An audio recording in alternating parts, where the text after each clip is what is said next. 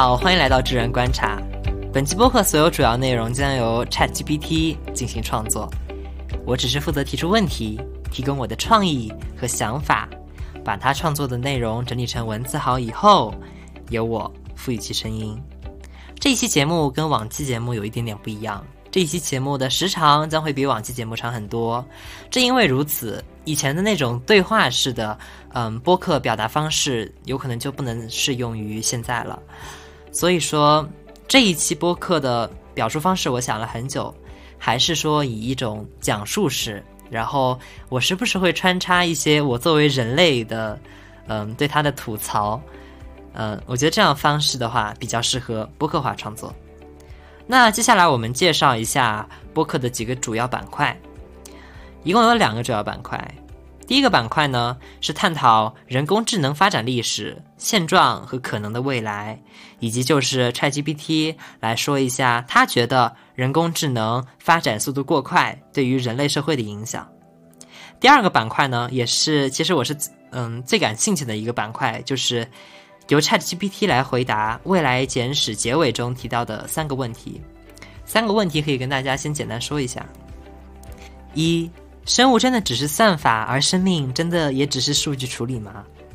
二、智能和意识究竟哪一个才更有价值？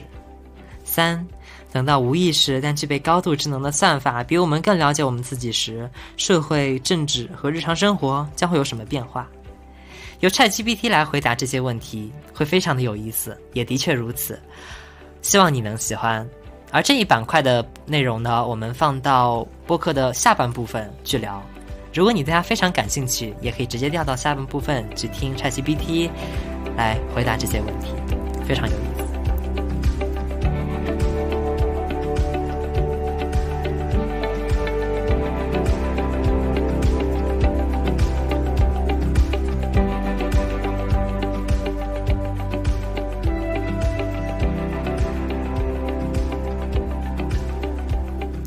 我们先从人工智能的发展，包括它的历史聊起。在这里要插一句，由于是 ChatGPT 生成内容的缘故，它的真实性应该说是完全无法保证的，所以它很多时候会一本正经的胡说八道。我们可以听一个乐呵，但是如果你想要真的去了解这个东西，还是一定要去查证一些，嗯，能保障它真实性的资料。那以下我所说的呢，很多可能年份，甚至说很多都有误。不过希望你不要太在意。那我们现在开始，人工智能，也就是 artificial intelligence（AI），它的发展可以追溯到二十世纪五十年代。当时研究人员开始使用计算机来模拟人类思维。在一九五六年，美国国家科学基金会举办了一次会议。在这里，他们将人工智能作为研究课题之一。在二十世纪六十年代，研究人员开始开发基于规则的系统，这些系统可以解决特定类型的问题。而在这个时期，专家系统被开发出来，他们可以在特定领域做出专业的决策。随着计算机的发展和数据存储技术的进步。在二十世纪七十年代和八十年代，机器学习和神经网络技术得到了发展。这些技术使得计算机能够从数据中学习，而不是通过人工输入规则。进入二十一世纪以来，随着数据和计算能力的持续增长，深度学习和大规模神经网络技术的出现，人工智能得到了进一步发展，在包括语音识别、自然语言处理。计算机视觉等领域取得了显著成果。目前，人工智能技术在各个领域都有着广泛的应用。而二十一世纪，人工智能发展的进展具体都有哪些呢？深度学习的兴起。深度学习是一种基于神经网络的机器学习方法，它在语音识别、图像识别、自然语言处理等领域取得了显著的成果。还有就是大规模数据和计算能力的提供。随着互联网技术的发展，大量的数据被收集和存储，同时计算机硬件和云计算技术的发展，使得大规模数据处理和深度学习成为可能。强化学习的发展。强化学习是一种基于奖励的机器学习方法，它使得机器能够通过试错来学习如何完成特定的任务。计算机视觉技术的进步，计算机视觉技术使得电脑能够识别和理解图像和视频的内容。还有就是自然语言处理技术的发展，自然语言处理技术使得电脑能够理解和生成人类语言。在语音识别和机器翻译等领域有着广泛的运用。人工智能在工业和商业应用的广泛，这个话有点奇怪。人工智能技术在很多领域得到了广泛的应用，像是自动驾驶汽车、智能家居，还有金融服。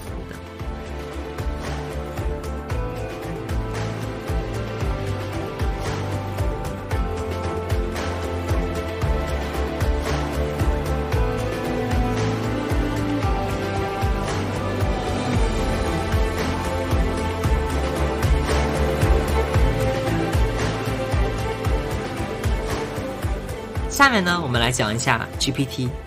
没错，这个 GPT 就是 Chat GPT 的那个 GPT。它是一种预训练语言模型，它的全称是 Generative Pre-trained Transformer。它是由 OpenAI 开发的，是一种大型的深度学习模型，可以自动生成文本。它通过学习大量的文本数据，学会了语言结构和语义。能够生成高质量的文本内容，比如文章、对话、代码等。它还可以进行语音识别、机器翻译、问答、对话等任务。GPT 三是 GPT 系列中最新的版本，它具有更高的准确率和更强大的语言理解能力。其实，ChatGPT 就是基于 GPT 三开发出来的。而 GPT 的发展呢，最早可以追溯到二零一八年。没错，在短短的几年之间，GPT 就有了很大的发展。好，那么继续讲。当时 OpenAI 发布了 GPT 一，这个模型呢是根据 Transformer 架构设计的，可以自动生成文本。而在2019年呢，OpenAI 继续发布了 GPT 二，它具有更大的模型容量和更高的语言理解能力。2020年，OpenAI 发布了 GPT 三，它是一个更大的模型。它拥有一千七百五十亿个参数，具有更高的准确率和更强大的语言理解能力。GPT 三模型可以生成高质量的文本内容，甚至可以完成编程任务。二零二一年之后，GPT 系列模型继续更新和提升，其中 GPT 四和 GPT 五的研究也在进行当中。而 GPT 四呢，目前尚未发布。啊，人类在这里插一句，GPT 四有望在二零二三年发布。关于它的研究和开发尚未公开，所以它无法给你具体的信息。但是 ChatGPT 可以告诉你的是，GPT 系列的模型的更新主要集中在模型的大小和模型的语言理解能力上。新版本的模型通常会更大，并且具有更高的准确率和更强大的语言理解能力。在未来的版本中，我们可能会看到更多的研究和应用。比如说，更多的领域适用性、更好的语言识别、更好的自然语言理解能力、更好的机器翻译、更强的自动生成文本能力等。而 ChatGPT 呢，它是 GPT 三点五，它其实就是基于 GPT 三的一个变体啦。GPT 三是由 OpenAI 开发的一种大型语言模型，它可以自动生成文本，在自然语言处理领域具有很高的水平。GPT 三是 GPT 系列中的第三代，它在训练数据量和模型规模上都有非常显著的提升。ChatGPT 是一种基于 GPT 三的语言模型，它是专门针对聊天机器人和问答系统等应用场景进行优化和训练的模型，可能会有更多的优化和特性，让它能更好的满足在聊天场景下的需求。但是 ChatGPT 它不能确定它自己是否属于 GPT 三点五。据他自己所说，GPT 三点五这个称呼可能是社区给出的称呼。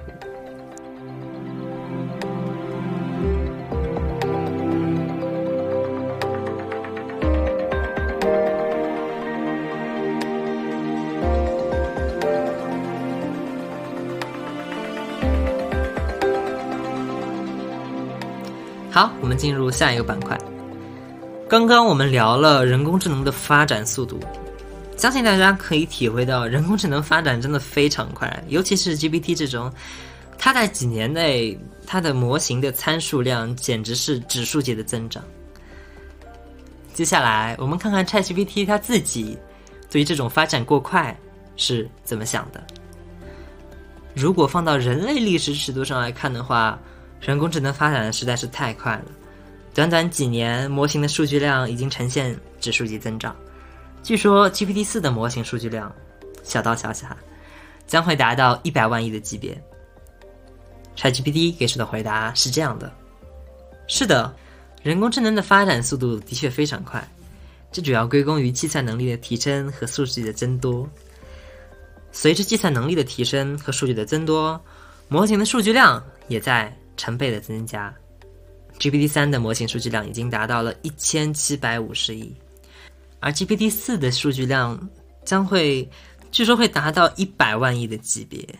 这样大规模数据和高计算能力，使得模型能够学习到更多的信息，表达的更加准确和强大。但是这也带来了一些问题。比如模型的训练和维护成本较高，以及如何确保模型的正确性以及可解释性这种问题。所以在发展人工智能技术时，需要综合考虑各种因素，权衡发展速度和技术安全性。后面我给出了这样一个问题：发展速度如此之快，不仅会带来技术上的问题，还会带来对人类社会的剧烈冲击。他的回答是。是的，人工智能的高速发展确实会给人类社会带来巨大的影响。首先，它可能会导致部分职业岗位的消失，并给就业带来压力。随着人工智能技术的不断发展，越来越多的任务可以由机器来完成，这可能会导致一些低技能岗位的消失。其次，人工智能技术可能会对人类社会的偏见和歧视产生影响。如果人工智能模型基于带有偏见的数据进行训练，那么它可能最终得到的结果也具有偏见性。最后，人工智能技术还可能对人类社会的隐私和安全产生影响。随着数据量的增加，人工智能系统所持有的数据也越来越多，这可能会导致隐私权的侵犯和数据泄露的风险。同时，高级人工智能系统在自动化决策和控制中的使用，还可能会对公共安全和国家安全带来威胁。因此，在发展 AI 技术时，需要综合考虑其对人类社会的影响，采取有效措施来确保技术安全性和道德合规性。需要研究如何使用技术来解决社会问题，而不是加剧它们。这一段他说的简直太棒了。后面我又提出一个问题，我说。人类从来没有经历过如此之快的技术巨变，甚至有人将人工智能技术说成是引领第四代工业革命的事物。他的回答是：人工智能的技术发展速度确实非常快，在短短几年内，模型的数据量和复杂度已经大大提高。许多专家认为，许多专家认为，人工智能技术可能会成为引领第四次工业革命的核心技术。第一次工业革命是在十八世纪末、十九世纪初，主要是靠蒸汽机和机械化生产线推动的；而第二次工业革命是在二十世纪初期，主要是靠电力和流水线推动的；第三次工业革命是在二十世纪末，主要是靠电子计算机和互联网推动的。人工智能技术具有广泛的应用前景，可以改变各行各业的生产和运营方式，提高生产效率和降低成本。因此，许多人认为人工智能技术可能会成为引领第四次工业革命的核心技术。好，那这一板块就到这里结束了。接下来我们会聊在未来简史中后面的三个问题，非常非常有意思。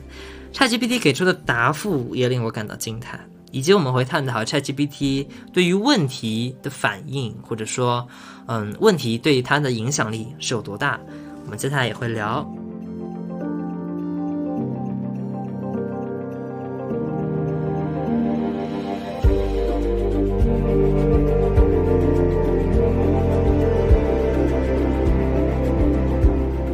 那我们先从第一个问题开始。生物真的只是算法，而生命真的只是数据处理吗？接下来，嗯，我跟大家简单聊一下，ChatGPT 它其实是根据你的问题来进行相应的回答的，这很简单。如果你问的问题呢比较笼统，或者说没有明确的给出需要精炼回答、需要总结性回答的这样的问题，他就很有可能输出一堆废话文学，把观点都讲一遍，也得不到一个行之有效的结果。嗯，而如果你通过问题有意识的去进行引引导的话，就有可能达到这个目的。也就是说，如果通过合理的问题进行引导，你就能通过 ChatGPT 得到一个有可能是合理的、有哲理的、精炼的、属于他自己一堆数据精确计算后的总和的一句非常有意思的话。那我们先简单说一下 ChatGPT 就是精华版的对这个问题的看法。我们先把问题完整的描述一下。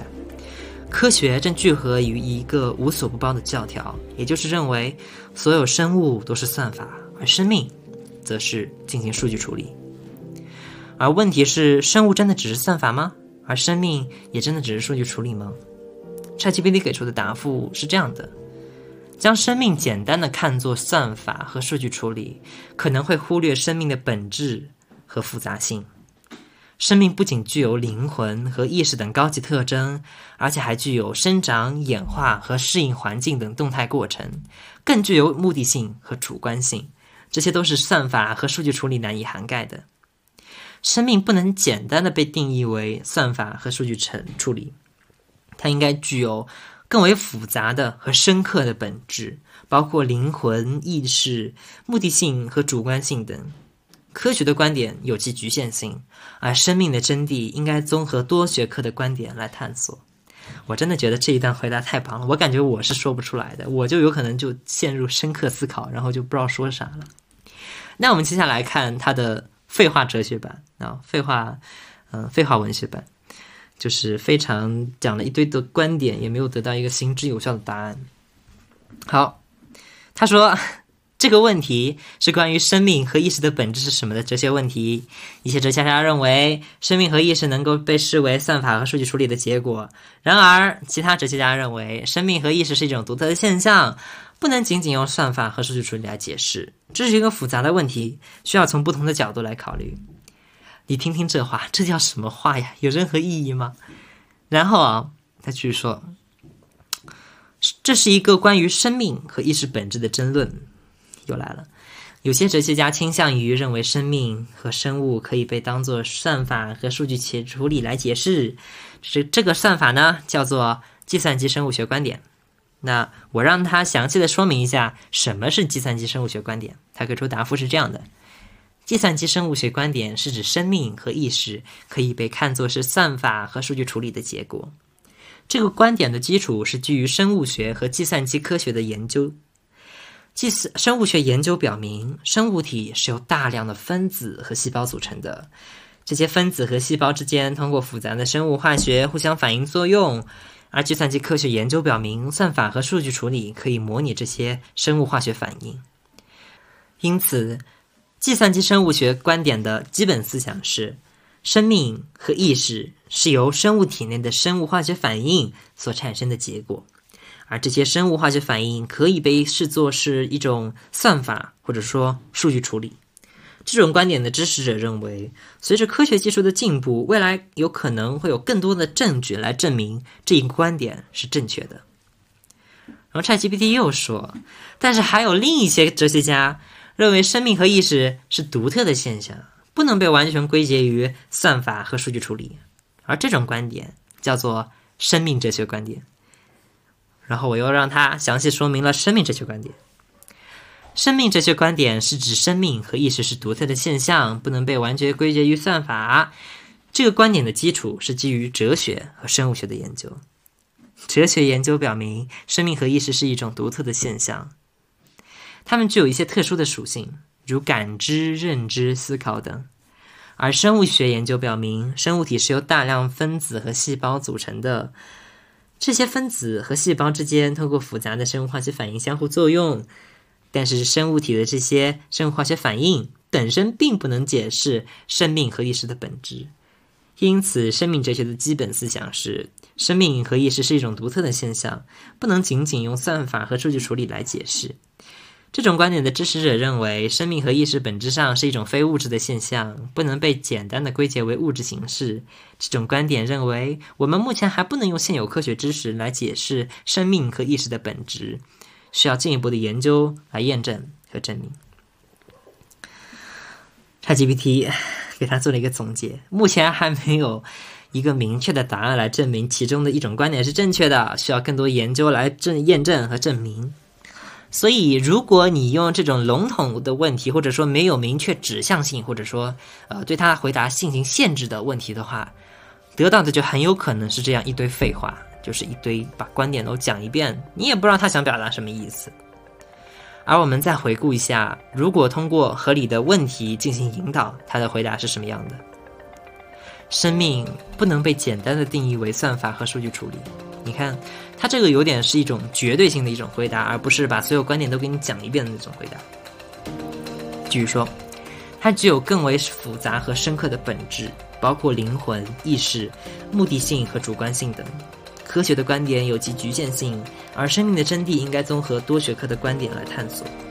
我觉得这种，嗯，而且它非常简短的一句话，我觉得这种才是有价值的。这也告诉我们，真的，你合理的进行引导，真的非常重要。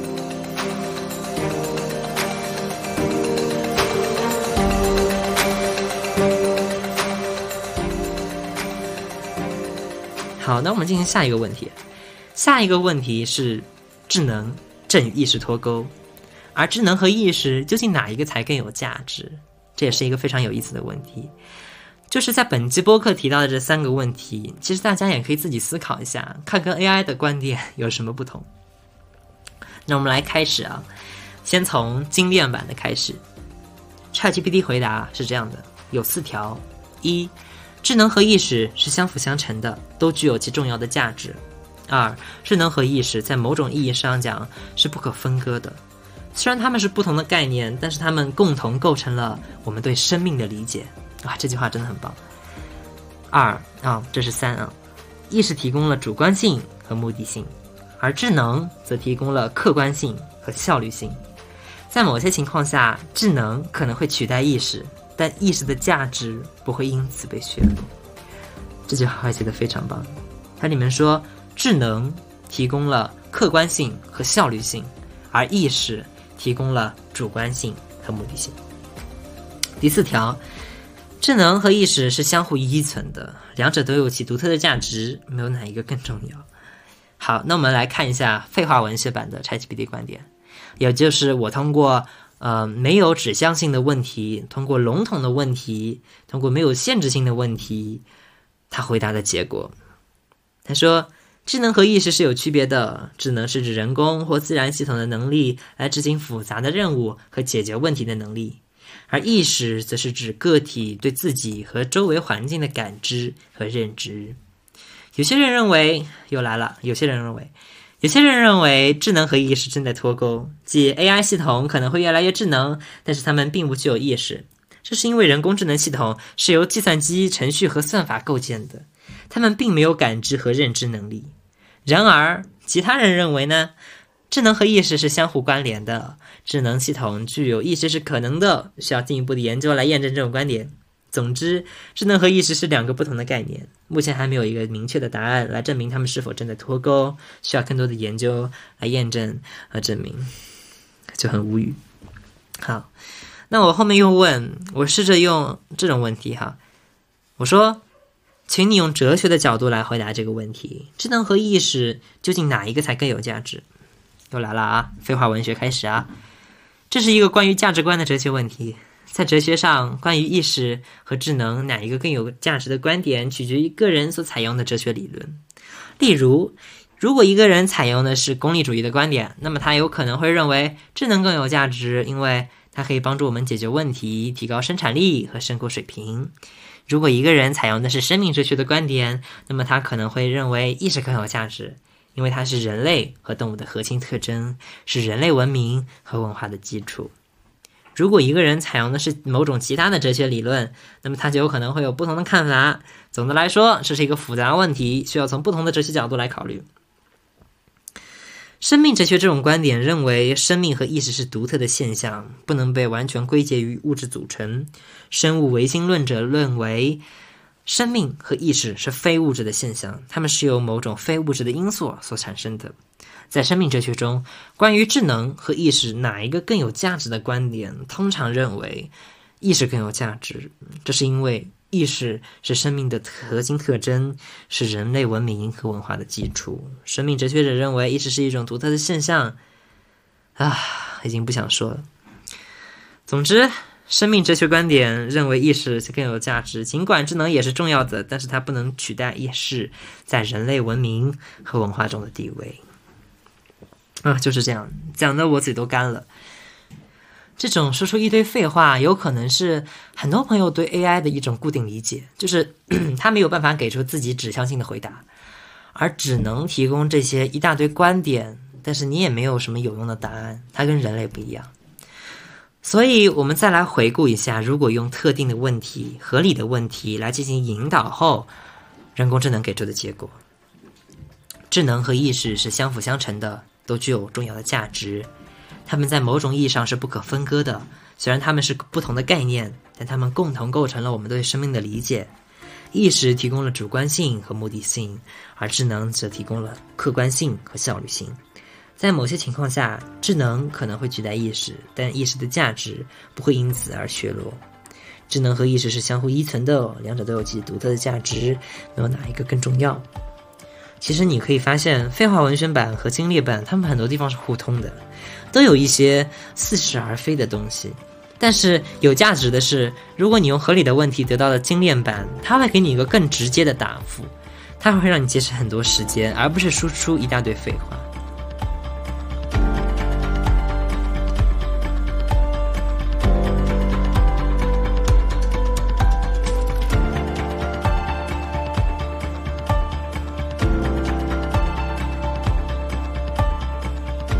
那我们进入第三个问题：等到无意识但具备高度智能的算法比我们更了解我们自己时，社会、政治、日常生活将会有什么变化？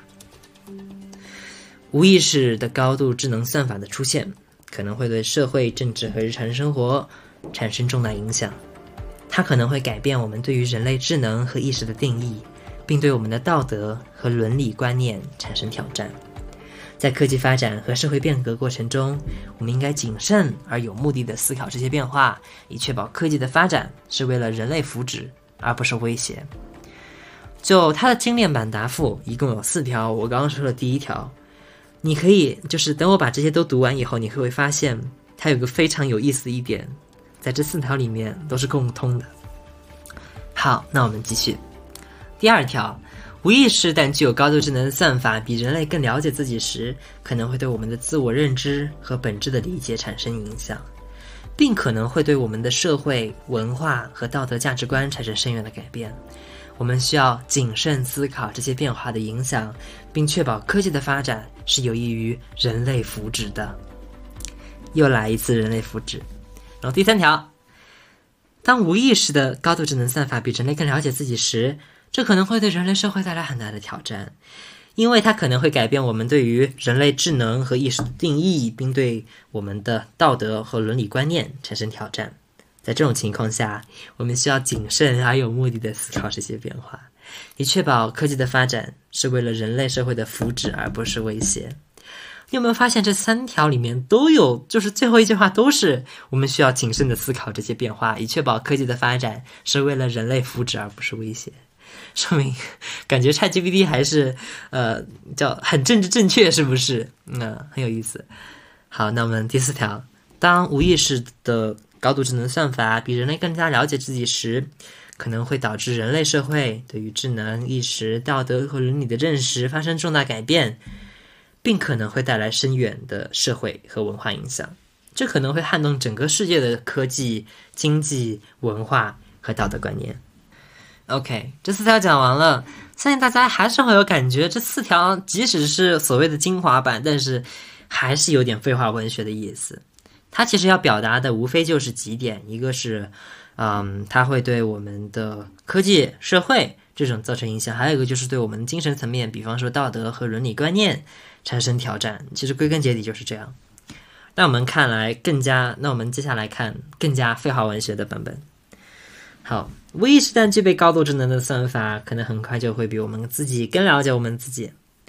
是的，无意识但具有高度智能的算法，可能会比我们更快的了解我们自己。这是因为这些算法具有高度的数据处理能力，能够快速收集和分析大量数据。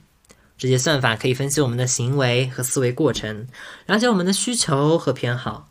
他们也可以分析我们的基因和生理数据，了解我们的身体和健康状况。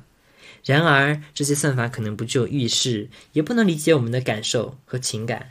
因此，他们虽然可以更好的了解我们自己，但他们也可能存在局限性。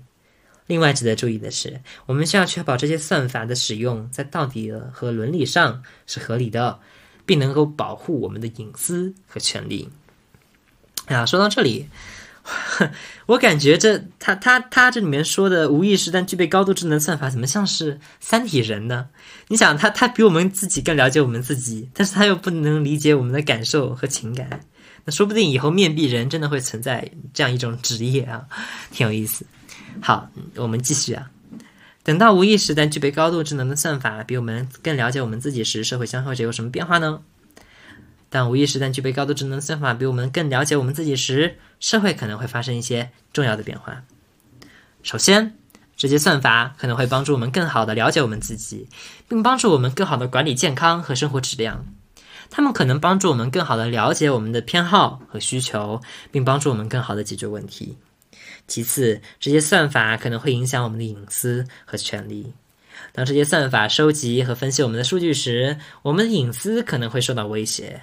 因此，我们需要确保这些算法的使用在道德和伦理上是合理的，并且能够保护我们的隐私和权利。第三，这些算法可能会影响我们的就业和教育，这些算法可能会取代人类的一些工作。因此，我们需要考虑如何应对这种变化，并确保人类在未来的社会中找到工作。谢谢你，ChatGPT 还为我以后的工作做好了规划。OK。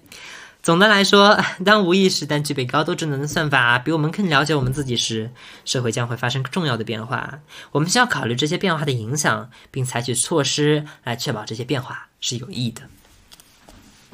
好，那下一个问题是：等算法比我们更了解我们自己时，政治将会有什么变化？首先，这些算法可能会影响决策过程，因为他们更拥有更多、更精确的数据，并能够进行更快速和更精确的分析。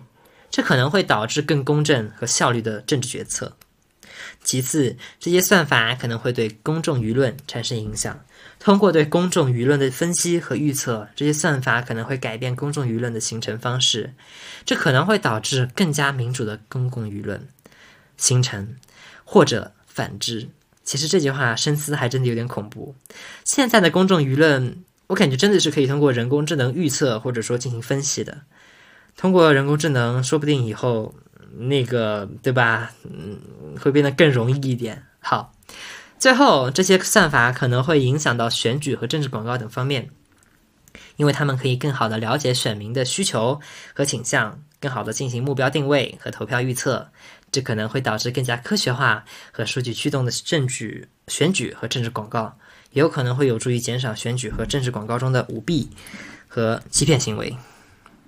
然而，需要注意的是，这些算法的使用可能存在风险，例如这些算法可能会被滥用来实现不公正的目的，或者会在某些情况下忽略重要的道德和伦理因素。其实你有没有发现，ChatGPT 它在回答中是很注意人工智能的道德和伦理因素这一块的？有可能是它所吸收的数据中关于人工智能道德和伦理因素是这个抹不掉的一块，所以说导致它的回答中有大光大方嗯大范围的关于这个的描述。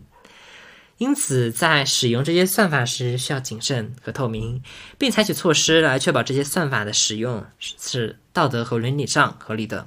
又来一遍道德和伦理。好，继续。当算法比我们更加了解我们自己时，日常生活，我们自己的日常生活将会有什么变化呢？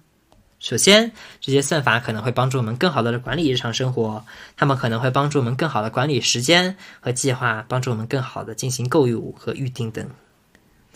其次，这些算法可能会影响我们的消费行为，他们很可能会根据我们的喜好和需求向我们推荐产品和服务。哎呀天哪，未来以来啊，这个大数据现在已经非常广泛的运用了啊，大家真牛啊！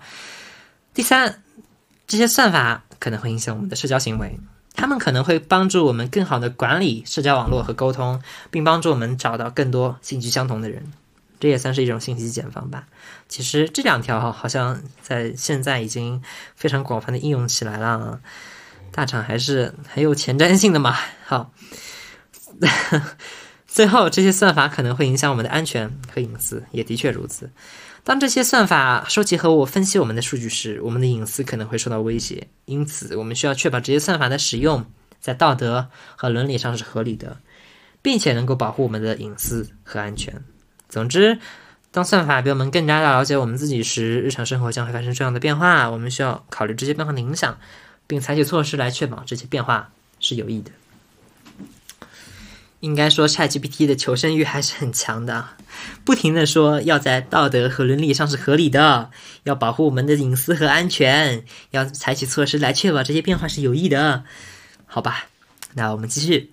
等到无意识但具备高度智能的算法比我们更加了解我们自己时，对人何以为人这个问题的观点将会产生什么变化？这是我提出的问题，也是我满怀期待。我就我就在想他会怎么回答这个问题啊？他说：“当无意识但具备高度智能的算法比我们更加了解我们自己时，对人何以为人这个问题的观点可能会发生一些变化。首先，这些算法可能会被认为是具有人类般的智能。”和能力，因此可能会导致对人类本质的重新审视，这可能会导致对人类和非人类之间界限的重新界定。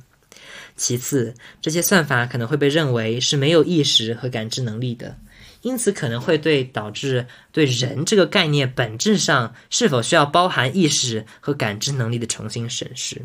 最后，这些算法可能会导致人工智能和自然人类关系的重新思考。即我们可能会开始认为人工智能是另一种形式的人类，或者是人类进化的一部分。总之，当算法比我们更加了解我们自己时，对人何以为人这个观点的问题啊，这个问题的观点将会发生重要的变化。我们需要考虑这些变化的影响。下一句你应该已经知道了，下一句，并采取措施来确保这些变化是有益的。其实关于这一条，他说的一些非常有意思，也是。我觉得确实是需要重新审视的。你比方说他说的，可能会因此导致对人类本质的重新审视，这可能会导致对人类和非人类之间界限的重新界定。还有一句话，我觉得非常有意思。他说，我们可能会开始认为人工智能是另一种形式的人类，或者是人类进化的一部分。真的是血肉苦弱，机械飞升，新人类可能马上就要出现了。好。那这一块就聊完了，现在我们已经聊完了两大主要板块，接下来我们会聊一下总结，就是把以上这些问题做一个总结，还有人工智能未来的发展方向，让 ChatGPT 来预测一下，来说一下。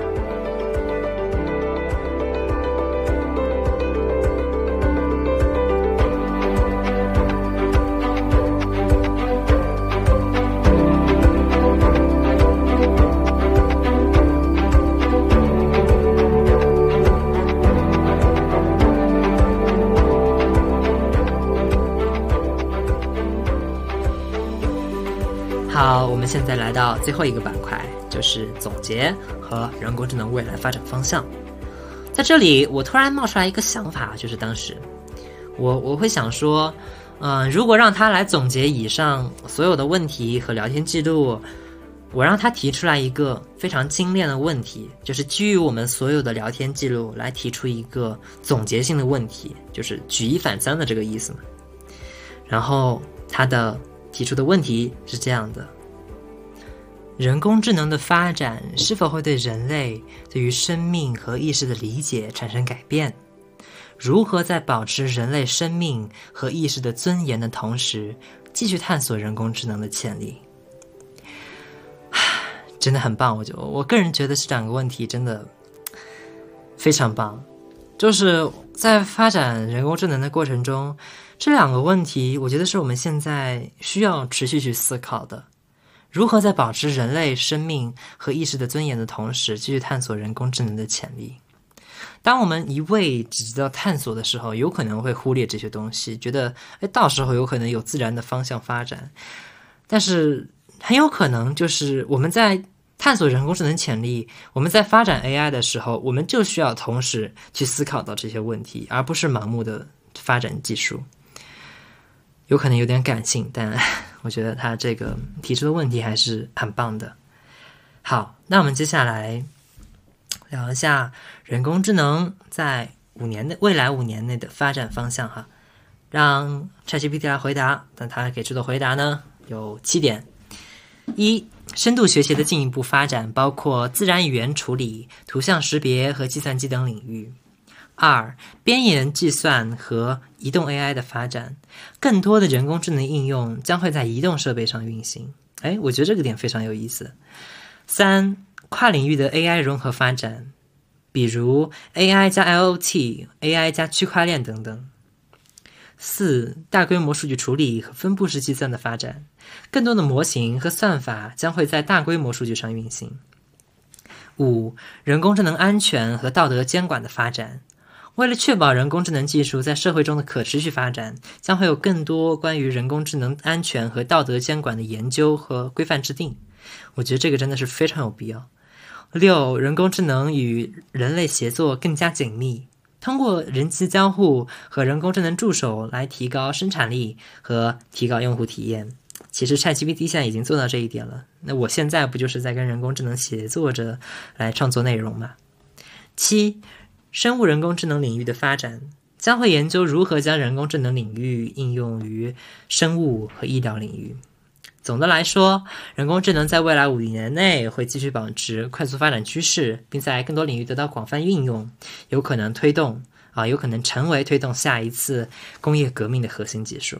我觉得无可置疑，对吧？然后想跟大家聊一下第六点啊，就是通过人机交互和人工智能助手来提高生产力和提升用户体验。最近发现一个很好的用 ChatGPT 可以做的一个小助手，就是你把一个网页的链接。嗯，发给 ChatGPT，然后让它可以进行提炼、总结、举一反三、提炼文章中大纲，它主要聊的聊聊的问题有哪些，它精华内容有哪些，它都可以给你反馈出来，非常有意思。这个功能就是可以大大就是嗯减少你需要阅读长难内容的时间，就是可以给你一个直接的一个反馈，让你说这篇文章。嗯，具体有什么内容？具体讲了哪些事情？具体提了哪些问题？就很多时候你在看到一篇非常长的文章的时候，你要从头到尾完整的阅读下来，其实我觉得还是相对有一定难度的，而且时间要求也会比较高。如果有 AI 助手来帮助你完成一个事先的梳理，你在读的过程中，一个是会更加轻松，还有就是你知道他到底想要讲什么。他到底想要表达什么，能大大提高你的效率？我觉得这是非常棒的一点，大家也可以试一下。那下一个问题也是最后一个问题，也是我非常好奇的一个问题。我说，目前是什么技术阻碍人类无法研发出有意识的人工智能？他给出回答也挺有意思。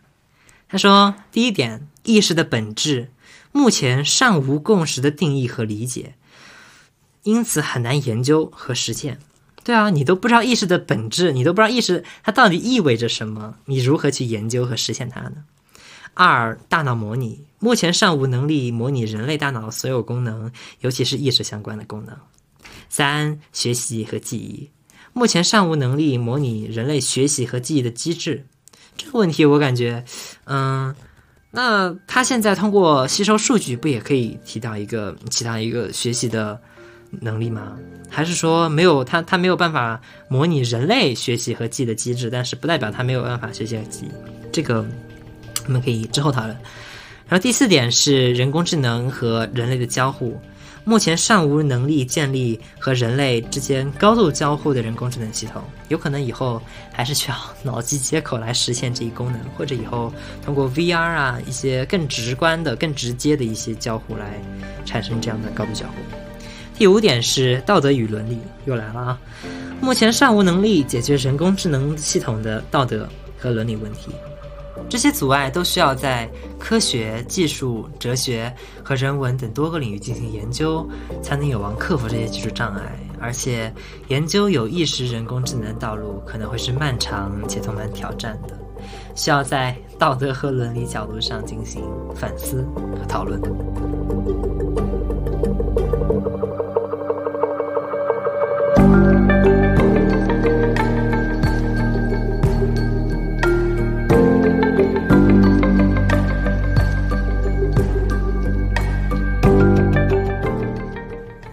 以上就是本期播客的全部内容了，非常感谢你能听到这里。那接下来呢，就是我跟大家啊闲聊几句。好，那我们先从本期播客开始聊起。嗯，这一期播客现在时长也挺长的了，已经四十六分钟了。嗯，其实这期播客的文字稿就非常长，大概有八千多字，然后经过我嗯播客化的转述的话，要的时间就更长了。导致有可能要将近五十分钟左右才能结束，所以如果你能听到这里，那我真的非常开心，谢谢你肯定我的内容。下一期呢，我会试着聊一些用 ChatGPT 来聊一些社会事件，像是最近比较火的《三体》电视剧，我也一直在追，我看一下能不能用 ChatGPT 来创作一些关于《三体》电视剧的，或者说嗯剧评。或者说相关的内容，我觉得应该会挺有意思的。那如果你喜欢本期节目，或者说如果你喜欢本档播客，烦请你订阅一下，点个赞，或者在留言区留下你的评论，与我们进行互动。非常感谢你的喜欢，我们下期再见。